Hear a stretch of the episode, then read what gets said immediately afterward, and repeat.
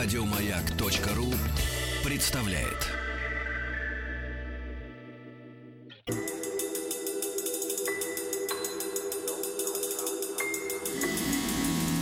Объект 22.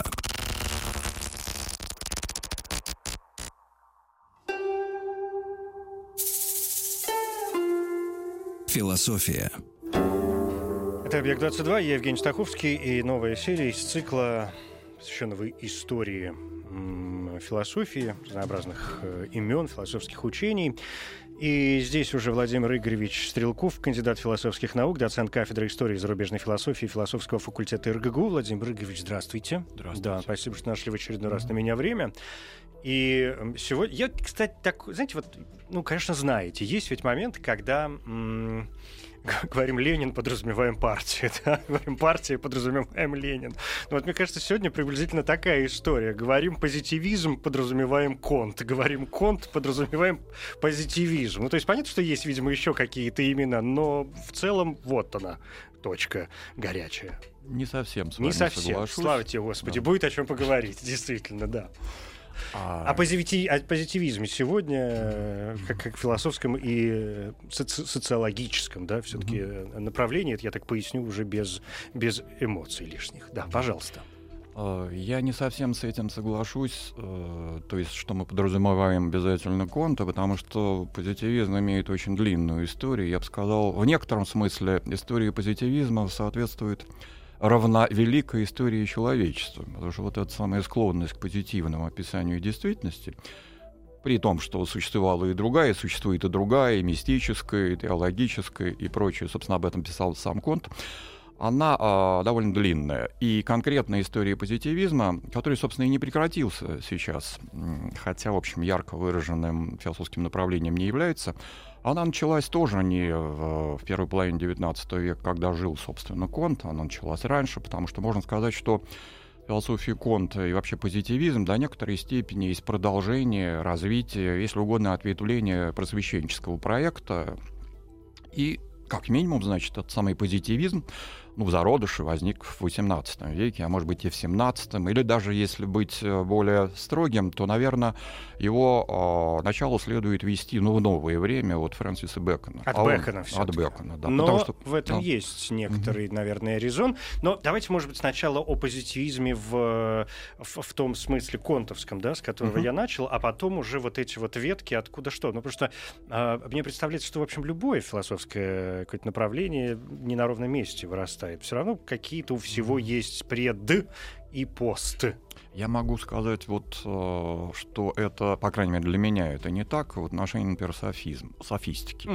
А софистика возникла, не знаю, какой, потому что она как-то противоречит всему тому, а что... Да ладно, э, поспорить все всегда любили. С другой стороны. Поспорить любили, конечно, но вот эм, так вот так поставить дело, так представить дело, вряд ли кто-то до софистов в Греции. Да, хорошо. Но а, почему надумался, ну, Конт в современном э, философском каком таком понимании э, ассоциируется все-таки с именем Агюста Конта? Это, это первая половина XIX века. Ну, он употребляет прежде всего сам термин позитивизм. Сам Оформляет, термин идет, да? да?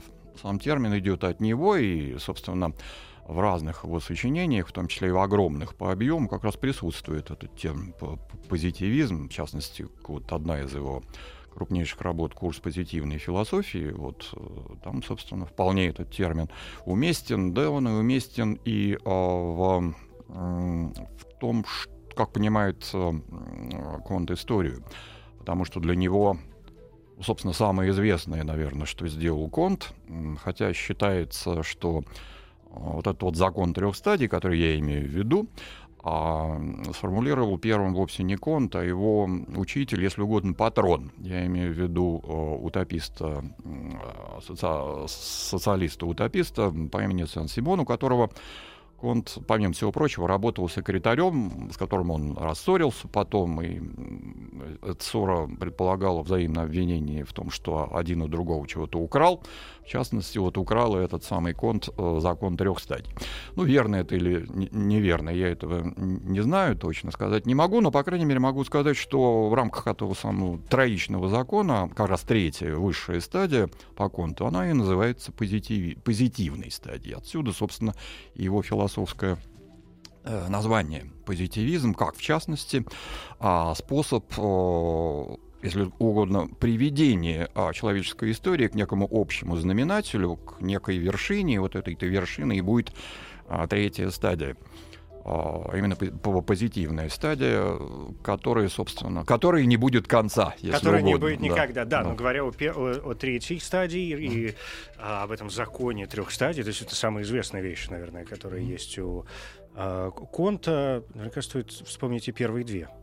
Ну, первая стадия с точки зрения Конта — это теологическая стадия или религиозная, вторая — метафизическая, ну, метафизика в данном случае тоже можно считаться философией, а, но философии вполне определенного толка, вовсе не такого, как, как а, не такого, как это понимает Конт применительно к собственной философии, к этой самой философии будущего, которая должна а, отбросить, преодолеть вот эти самые метафизические уклонения человечества, впрочем, неизбежное уклонение, потому что закон трех стадий касается не только истории человечества вообще, или истории разума человеческого, но также и а, каждого конкретного человека, и в том числе и наук. Науки тоже переживают такого рода стадии. То есть э, они вполне достигают научности, а именно на этой стадии. А до этого они, соответственно, болеют этими самыми болезнями времени сначала религиозное, теологическое, а потом философское, метафизическое. Уж потом становятся науками в полном смысле этого слова, как понимает дело Конт. А правильно ли я понимаю это дело, что, ну, мне кажется, надо как-то немножко раскрыть эту теологическую метафизическую стадию. Правильно ли я понимаю, что теологическая стадия — это э, момент э, развития, да, этап развития человечества, когда все, ну или почти все, объясняется вмешательством неких э, сверхсил, в общем, некой мистикой, попросту говоря. Да, можно называть это религиозным влиянием, там, каким угодно влиянием, но, в общем, шаманизм чистой воды. Это физическая стадия, это вот та самая, может быть, классическая какая-то философия, да, а, ну, в классическом понимании, попытка м- объять необъятное и получить всеобъемлющее знание о, об, обо всем на свете. Это верно. А можно я уточню? Да. Собственно, если на религиозной стадии или на теологической стадии, собственно, основными движущими силами являются некоторые потусторонние силы, да? А может быть и внутристоронние, которые... когда явление Бог, душа кажутся крайне важными, да? Ну да, но в любом случае все-таки Бог он, он превышает индивида, и в этом смысле он находится угу. вне него. Он вне, да. да. Хотя и внутри в каком-то угу. смысле, в той мере, в какой этот самый индивид откликается на его призывы всякого рода. А на метафизической стадии уже таких потусторонних сущностей не признают, а, но а, она, эта самая стадия, не, не зря а, интерпретируется Контом как стадия а, торжества абстракции. Это абстрактная мысль и то абстрактные есть, сущности. То есть платоновские идеи — это чисто метафизическая стадия, Пожалуй, например. Да, да. Или, ну, прежде всего, Гегель тут приходит ну, на ум, да. потому что он современник Конта и антипод его в некотором смысле. Потому что он как раз застрял с точки зрения Конта на этой самой второй стадии. Вот. Ну так, ну, да. Ну. И, а, значит, а позитивная стадия, вот это положительное угу. э, развитие, таки опирается все-таки на, на что? На опыт?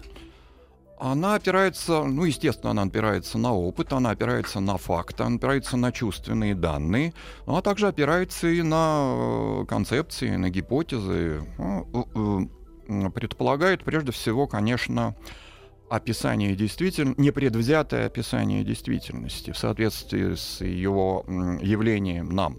А, то есть э, на этой самой третьей стадии в некотором смысле человек утрачивает желание и интерес к тому, чтобы задавать о действительности вопросы, ну типа там «зачем?», зачем все существует. Да? В некотором смысле даже он утрачивает э, желание задавать вопрос «что?».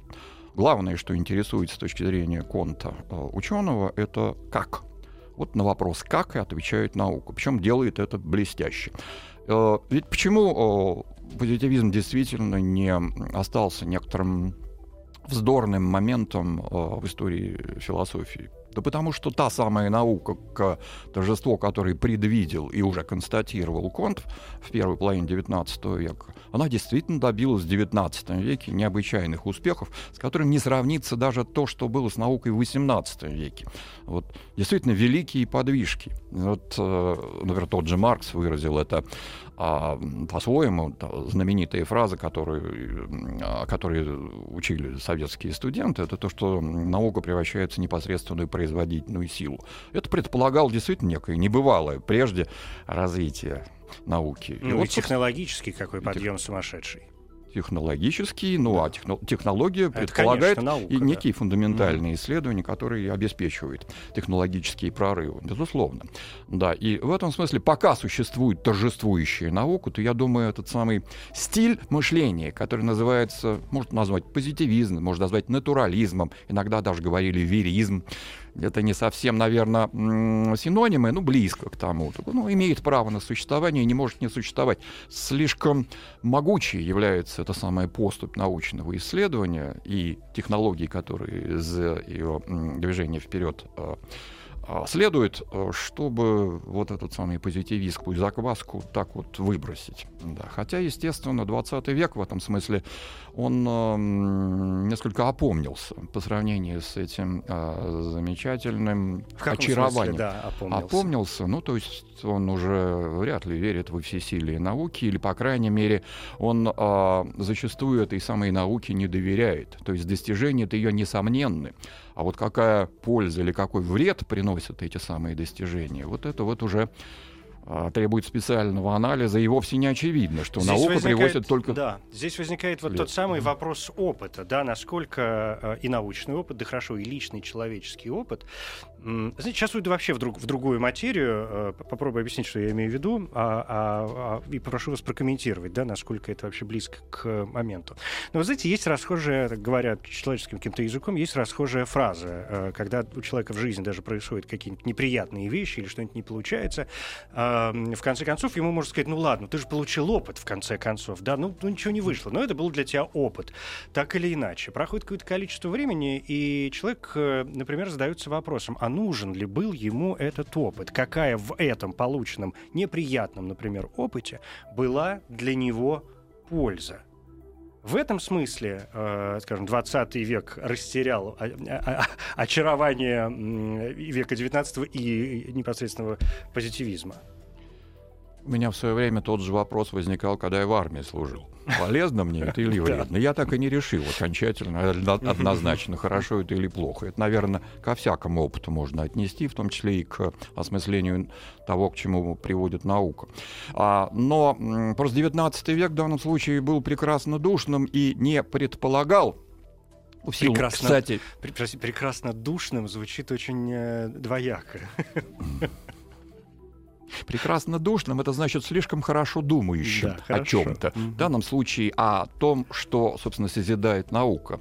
А она в 20 веке, мы это, этому, этому свидетели оказались, она, по крайней мере, двояко, амбивалентна с этими самыми своими достижениями, которые одновременно и могут облагодетельствовать человека, а с другой стороны и уничтожить. Я не буду повторять общеизвестные вещи, но, во всяком случае, как раз философия 20 века оказалась дистанцированной в основном от позитивизма, в том числе от э, тех ответвлений, э, которых мы, с которых мы начали, да, в виде неопозитивизма, например, или даже логический позитивизм возникает. Логический позитивизм, да, логический постпозитивизм, mm-hmm. много чего есть, это существует отчасти и до сих пор со всякими там вариациями. Но, а, во всяком случае, э, в том числе и этот постпозитивизм, он не случайно пост, вот это вот однозначное восхищение научными достижениями, все-таки в значительной степени сошел, сошло на нет, ну, по крайней мере, на уровне философского дискурса.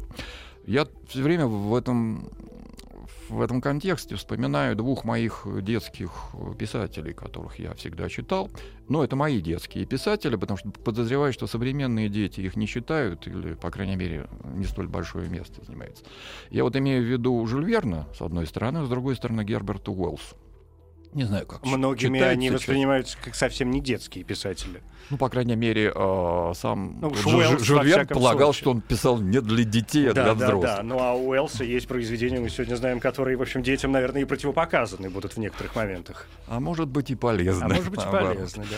Так вот, вот для меня как раз Жюль Верн был как раз, э, по крайней мере, молодой Жюль Верн, да, ранний, да и не только ранний, и зрелый вполне, по крайней мере, многие его знаменитые сочинения вполне вписываются вот в это самое прекрасно душное отношение к науке, характерное для XIX века и, в частности, для Конта. Э, Могу пояснить, что я имею в виду под этим. Да, пожалуйста. А, Вот у него практически, ну, такой классический пример, например, «Таинственный остров», если помните такой роман, да, может быть, самый лучший у а, Жюль Верна роман. Вот там фигурируют люди, которые попали на необитаемый остров, и этот маленький коллектив американцев, свободомыслящих, возглавляет инженер и технократ, знаток э, всех отраслей знания Сайрус Смит, вот, который ну, создает некоторый маленький рай на Земле, своего рода утопию, реализовавшуюся. И в этом смысле он вполне э, соответствует тому, как представлял себе э, дело сам. Он Представлял его таким образом, что все, теперь человечество семимильными шагами может двигаться в будущее по тому магистральному пути, который как раз вот наука и открыла. В этом смысле мы обнаружили тот, ту палочку-выручалочку, да, которая обеспечит это счастливое будущее человечества и обеспечивает его всякий раз. В этом смысле э, такого рода сциентизм да, шел об руку, рука об руку с э, европоцентризмом. Опять же, если читать этого самого Жюль Верна, да, то обнаруживаешь, что вот европейцы, ну в широком смысле европейцев, включая прежде всего североамериканцев, вот он такой вот маяк. У вас радиостанция называется Да, «Маяк». да. Вот И маяк, самые- и при этом еще и локомотив, который все это Ага. вперед э, тащит за собой. Да. Так вот, вот как раз вот именно эти люди из Европы, а, а, отягощенные, вернее, обладающие вот этим, отягощенные скорее Мгм. грехом. Нет, вот как раз этой самой безгрешностью а, неофитов, вот этого самого научного прогресса, свидетелями и носителями которого они, собственно, были, и обеспечат это самое счастье человечества, распространяя научные знания благотворно по, всем, по всей периферии а, земного шара человечества. Периферии это как раз хорошо видно у Жюль Верна. Потом Жюль Верн становится все более и более мрачным в отношении этих самых м, перспектив а, сciентистских перес- перспектив мира, мира, и это видно из того, что его технократы да, в поздних его сочинениях становятся, по крайней мере, не, не чужды, а черт злодеев. Вот э, я, мог, я мог бы назвать для начала, например, капитана Немо, который был, с одной стороны, все-таки великий ученый, да, и великий инженер, а с другой стороны, у него был какой-то какой-то психоз а, по отношению к англичанам. А следующий технократ и великий изобретатель, э, герой, по-моему, диалогии э, Жюль Верна, Робор, то тот просто уже гений-злодей. Вот э, проблему соотношения гения и злодейства поздний Жюль Верн э, решает в качестве, а, в виде возможности допущения совместимости того и другого. А вот что касается Уэллса, хотя э, он по молодости имел к науке самое непосредственное отношение, потому что работал в качестве биолога в лаборатории Хаксли. В отличие от Жюль Верна, который, в общем, был дилетантом в науке, тот, в общем, пробавлялся популяризаторством. Правда, очень удачно. А Уэллс, как бы, предполагаю, я знал науку изнутри. Но когда читаешь его произведения, понимаешь, насколько они отличаются от, э, ну, по крайней мере, молодого, да и не очень молодого Жюль Верна. Сколько отличается его образ мира. Там есть возможность, там есть место чуду, там есть ме- место волшебству. И вот этот самый, который, э, писатель, который должен был бы в гораздо большей степени быть технократом, оказывается а, довольно скептичным в возможности а, восприятия вот этого безусловного прогресса, который несет с собой наука. Но я вот не вижу, кстати говоря, здесь парадокса относительно Уэллса. Он ведь все-таки биолог, а биология разве чужда чуду? По крайней мере, биология в интерпретации Конта чужда, безусловно. Абсолютно. Вот, кстати, э, здесь, после того, что вы сказали, самое время, ну, что-то мне показалось, вернуться к э, некоторым истокам, к тому самому Фрэнсису Бэкону, да, который, дай, дай бог памяти, говоря о науке ведь, и, и это, конечно, тоже такая совершенно позитивистская история, что, мол, хватит этой вашей метафизики, давайте делом, э, ребята, займемся, делил на науки, на, исходя из э, трех э, элементов, да, что это было? Память, э, собственно, разум, да, и mm-hmm. воображение. Да. А ведь а Конт как-то уходит от этого момента, и те же самые науки делят по какому-то совершенно другому принципу. Какая память, какое воображение вообще, о чем вы? Конечно, воображение в данном случае это то, что задействовано прежде всего на уровне религиозной стадии, даже не метафизической. На уровне метафизической задействован рассудок. Ну, да? Бэкон все-таки человек, э, что это, э, э, вторая половина 16-го, начало 17 века. Безусловно, да. Но вот что их роднит, например, это склонность к классификации наук. Например, это то, что бросается в глаза непосредственно. Потому что и Бэкон занимался классификацией, и, и, и Конт занимался классификацией, только немножко по-разному. Только вот те принципы, которые клал в основании своей классификации наук э, Конт, Значит, они, э, можно сказать, следующие основные принципы. А, а, в основании наук а, лежит математика, всей этой самой конструкции научной лежит математика. То есть она главная. Ну, значит, принцип такой. В основании лежит то, что максимально общее. То есть касается всего. Действительно, язык математики, начиная с э, научной революции 17 века, начиная с Галилея, является тем языком, на котором Бог разговаривает с миром. В этом смысле а, математика может описать мир а, адекватно, иначе говоря, обеспечить количественный подход. И э, дальше идет в этой самой классификации как бы сокращение объема возможностей, да? Э, насчет возможностей не знаю. С одной стороны сокращение объема, а с другой стороны увеличение сложности. Mm. В этом смысле математика самая простая наука в этой самой классификации, в этом, в этом принципе классифи... да, классифицирования. Mm-hmm. А наверху этой самой, ну потом идет астрономия, потом идет э, физика, химия, биология.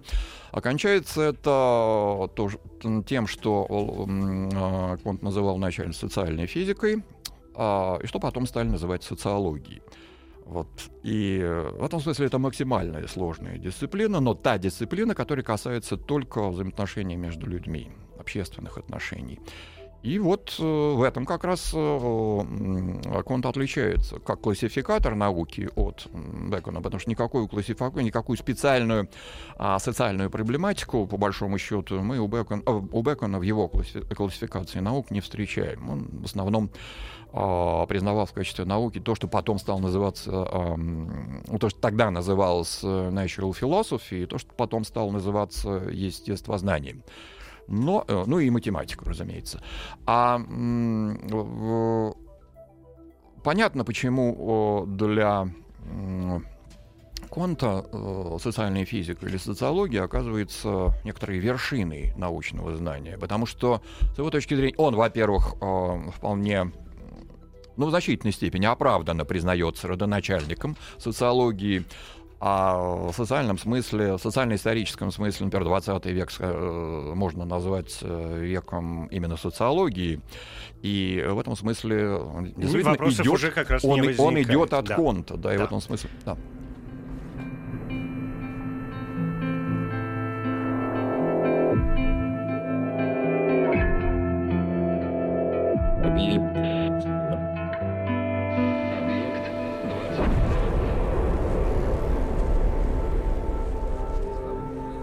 Объект 22.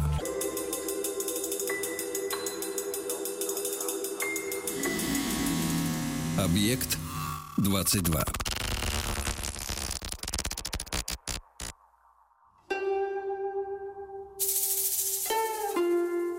Философия. Евгений Стаховский, здесь Владимир Игоревич Стрелков, кандидат философских э, наук. Позитивизм нас сегодня занимает. Ну и, и, и пока занимал Агюст Конт, не без помощи Фрэнсиса Бэкона. Мне кажется, это вот два основных имени, о которых мы успели поговорить. После, после вот этой первой части нашей беседы у меня два таких основных э, пункта, чтобы мы могли двигаться дальше.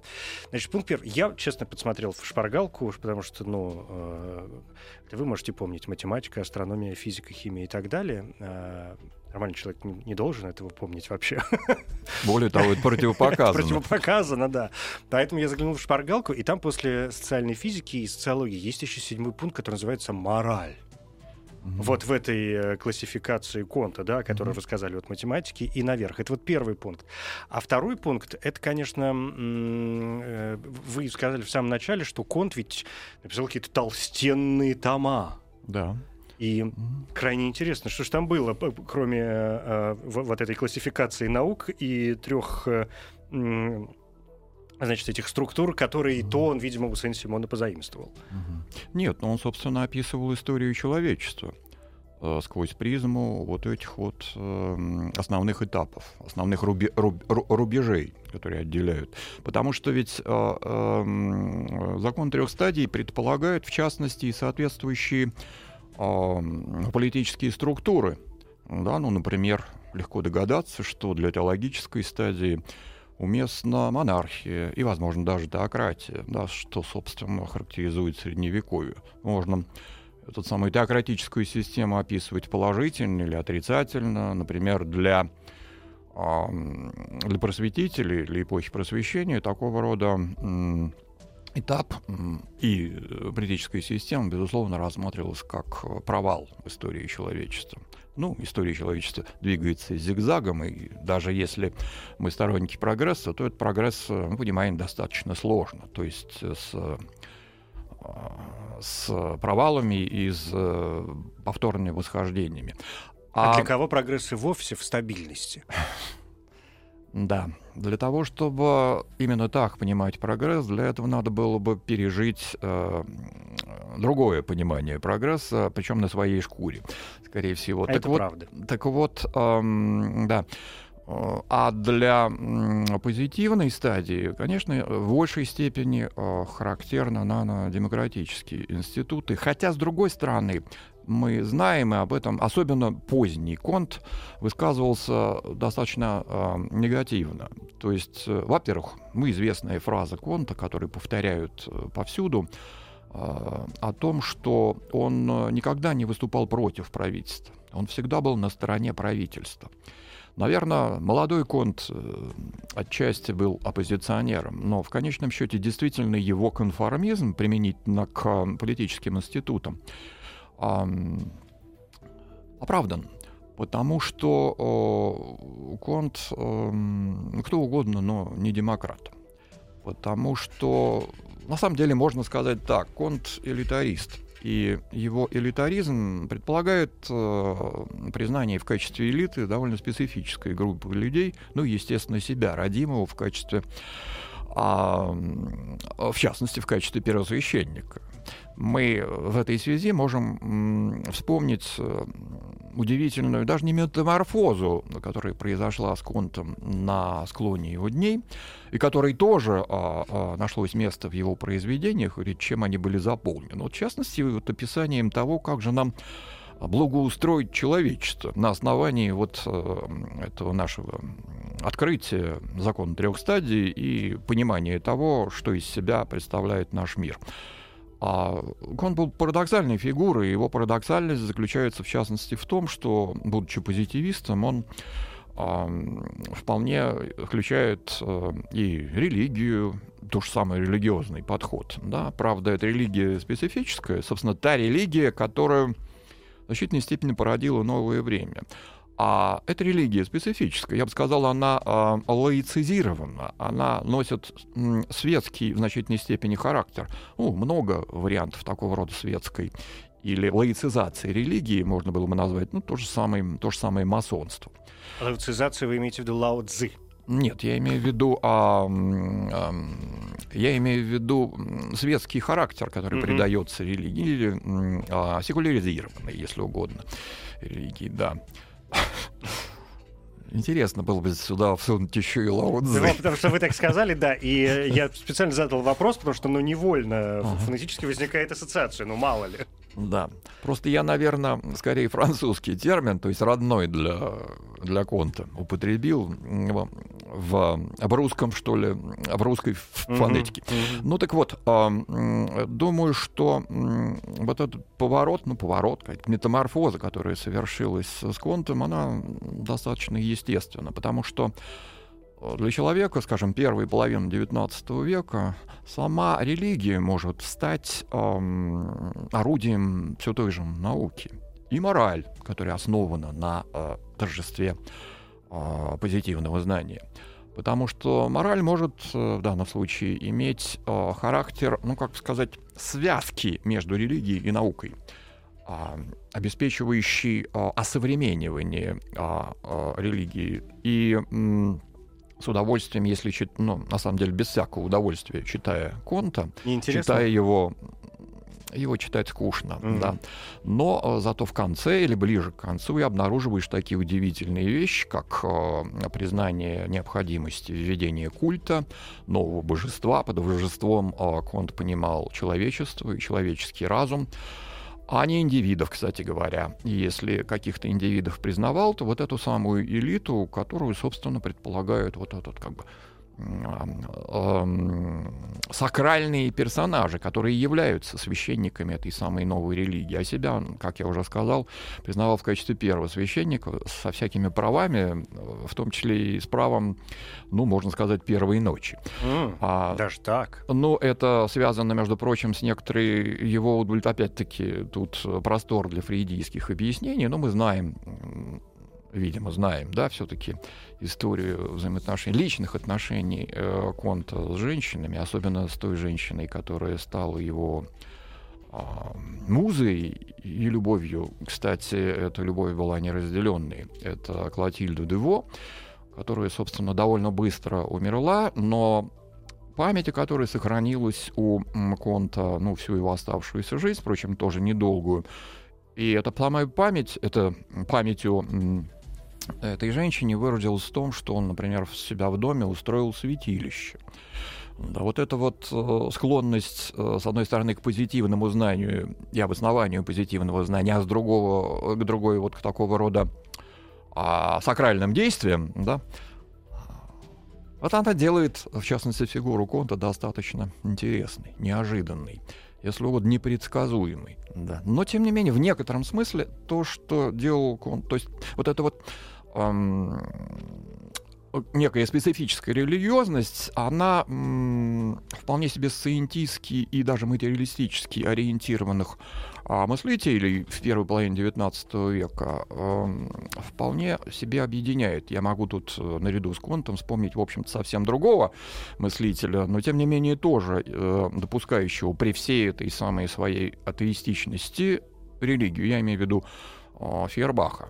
Угу. И, видимо, это не случайно. Видимо, человечество на самом деле, чтобы там Конт не говорил, от этой самой религиозной стадии еще не совсем избавилось. И вот, если угодно, такой такое снятие произошло, если пользоваться гегелевским термином. То есть мы вернулись к религии, но на какой-то новой стадии. А вот что мы выбрали вернее, то, как мы выбрали объект э, обожествления, объект э, религиозного почитания, это уже наша заслуга, безусловно.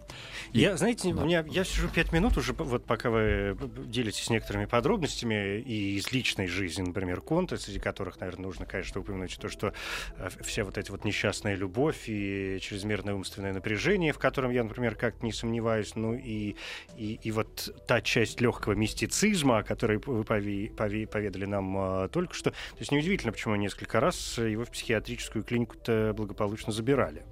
особенно когда святилище дома устраиваешь. Но тут как бы все ясно. И сегодня бы забрали.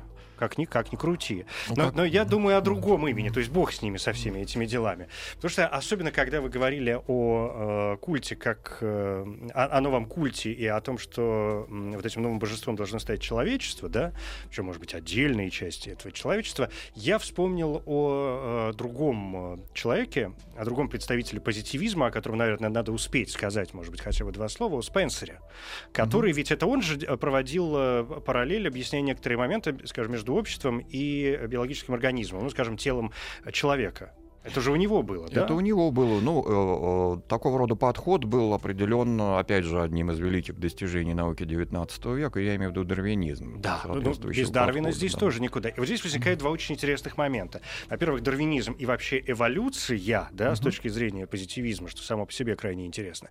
А, а во-вторых, если двигаться по Спенсеру, то... М- ну что, как, что ведь, ну хорошо, человечество, а если проводить все это дело с, параллель с конкретным человеком, допустим, с биолог, как биологическим организмом, ну что у нас главное? У нас ведь главное все равно мозг, который вообще давно сам решает, что нам делать, а, а мы тут только сидим и подчиняемся. Ну скорее сознание. Да. Мозг скорее субстрат а, сознания. Э, и, а там еще бессознательное ведь есть. Ну, бессознательное, конечно, это осложняет дело. Очень осложняет. И я думаю, что скажем, Конт никаким образом это самое бессознательное э, всерьез не принимает. Ну, да, Фрейда наоборот, было, да, как-то еще было Всячески время. наоборот. Правда, само это бессознательное фрейдовское можно трактовать как, э, как вполне себе явление природы. Конечно. Безусловно, так и надо его трактовать. И я бы даже сказал, метафизически трактовать. Собственно, что и сделал Фрейд, постольку, поскольку, ну, если угодно, объяснил всего человека через вот это самое, безусловно, важное, великое открытие, которое он совершил. Вернее, этот это деяние, великое деяние, которое он совершил, то, что вот это бессознательное ввел в культурный оборот – и в некотором смысле все развитие, культурное развитие человечества, ну, по крайней мере, западного человечества, оно проходило под знаком вот этого самого открытия. А, но э, Конту до этого далеко, и до этого далеко, собственно, и Спенсеру, потому что Спенсер в этом смысле вполне себе м- рационально смотрит на вещи, даже более рационально, чем Конт, потому что никакой религии Спенсер э, в данном случае не и новой религии да? не предполагает. Не, да, все, вот, нет, вот вам да, ас, да, вот вам да, ять, и да. успокоимся. Хорошо, передохнем буквально минуту. Философия сказали, что у него нет никакой религиозной. Нет у Спенсера, конечно, никакой религиозной вот этой вот... Он э, англичанин сухой, э, долгоживущий, вполне себе рационально мыслящий англичанин. И плоский. Давайте к микрофону уже поближе. У нас есть еще несколько минут. А, под занавес все это Мне кажется, мы, э, ну, мы, вы, как-то дали несколько основных моментов, которые вполне ясно показывают, что такое есть позитивизм. А, значит, под занавес нашей беседы у нас есть несколько несколько минут. Вы выберите, что вам кажется более важным. А, дать еще несколько элементов из э, вот того классического позитивизма, да, в контовском э, смысле, я не знаю, может быть, соци- социологические элементы, как это проявляется и так далее. Или сделать несколько шагов э, вперед и пояснить, во что позитивизм э, превратился, во что он выродился. Ну, сначала несколько замечаний относительно а, социологии или социальной физики, которые разрабатывал Конт, который, безусловно, считал это своей одной из важнейших заслуг, заслуг наряду с формулировкой вот этого самого закона универсального, всеобщего, неотменяемого закона трех стадий. А я имею в виду вот что. А Конт э, разделяет а, социологию на, как он выражает, социальную статику и социальную динамику. Применительно к социальной статике, то есть вообще социальная статика — это описание неких стабильных характеристик общества, которые существуют на, рубли, на, на, на, на любых этапах его развития. То есть, Или например, институтов, семья, например, семья. Или там да. государство. Государство, mm-hmm. да, государство. Но скорее семья, чем государство. Mm-hmm. Потому что, ну, вслед за Аристотелем, государство произво- происходит от семьи. Семья, если якобы государство в миниатюре. А вот социальная динамика предполагает, э, собственно, она предполагает вот возможности прогресса. И, в частности, эта самая динамика и выражается в смене... Вот этих трех стадий, да? Да, смене, прежде всего, этих трех стадий. Но главное, вот это вот безусловная уверенность в том, что человечество прогрессирует, и условием этого самого прогресса является развитие наук и технологий. И в этом смысле как раз позитивизм является плоть от плоти вот э, просветительского проекта, потому что те сторонники прогресса, которые жили в предыдущем XVIII веке, самым ярким из них, наверное, был Кондарсе, вот они вполне также э, трактовали э, историческое движение человечества, основываясь на понимании, определенном понимании человеческой природы.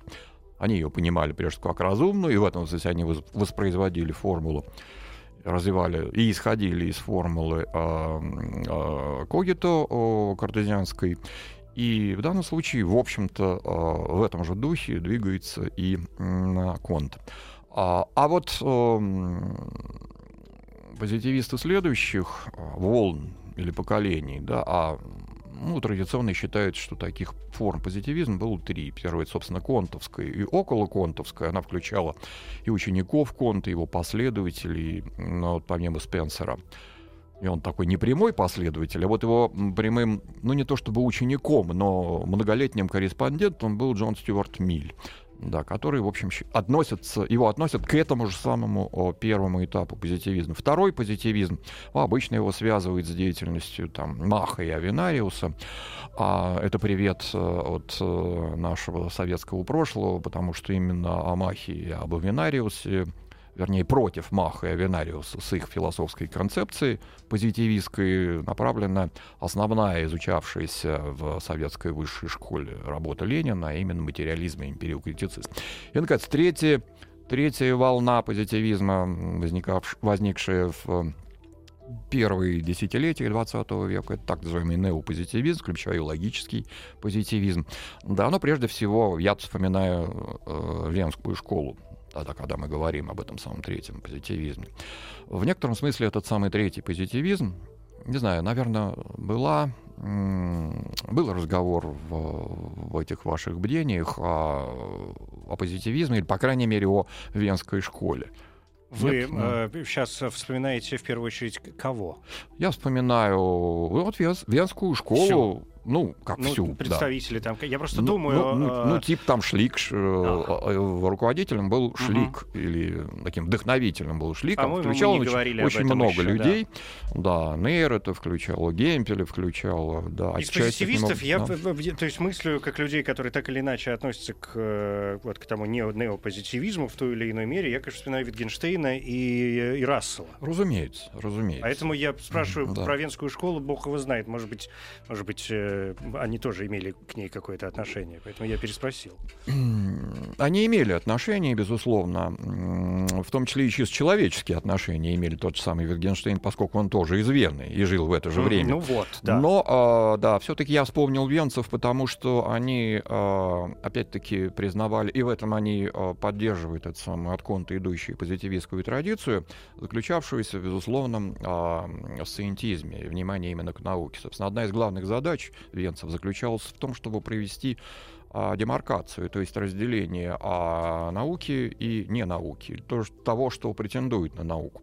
На самом деле такого рода разделение было отчасти обусловлено тем, что уже появилось в некоторый противоход позитивистской традиции а, философские концепции, которые в, можно скорее назвать антисциентистскими, но тем не менее претендующие на истинность. И вот, собственно, для того, чтобы отделить э, мух от котлет, да, и, собственно, разработали, в частности, венцы, принцип э, верификации который как раз и направлен был на то, чтобы четко поставить барьер всем тем умствованиям, всем тем разглагольствованиям, которые да, которым занимались всякого рода философы в начале 20 века, которые не имели с точки зрения этих новых позитивистов никакого отношения к философии.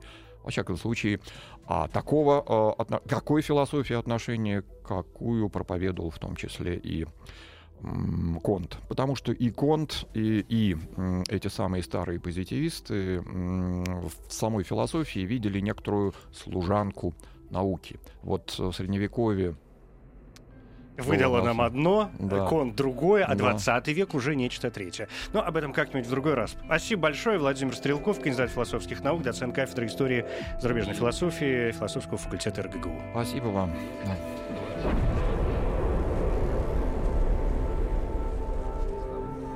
Объект 22.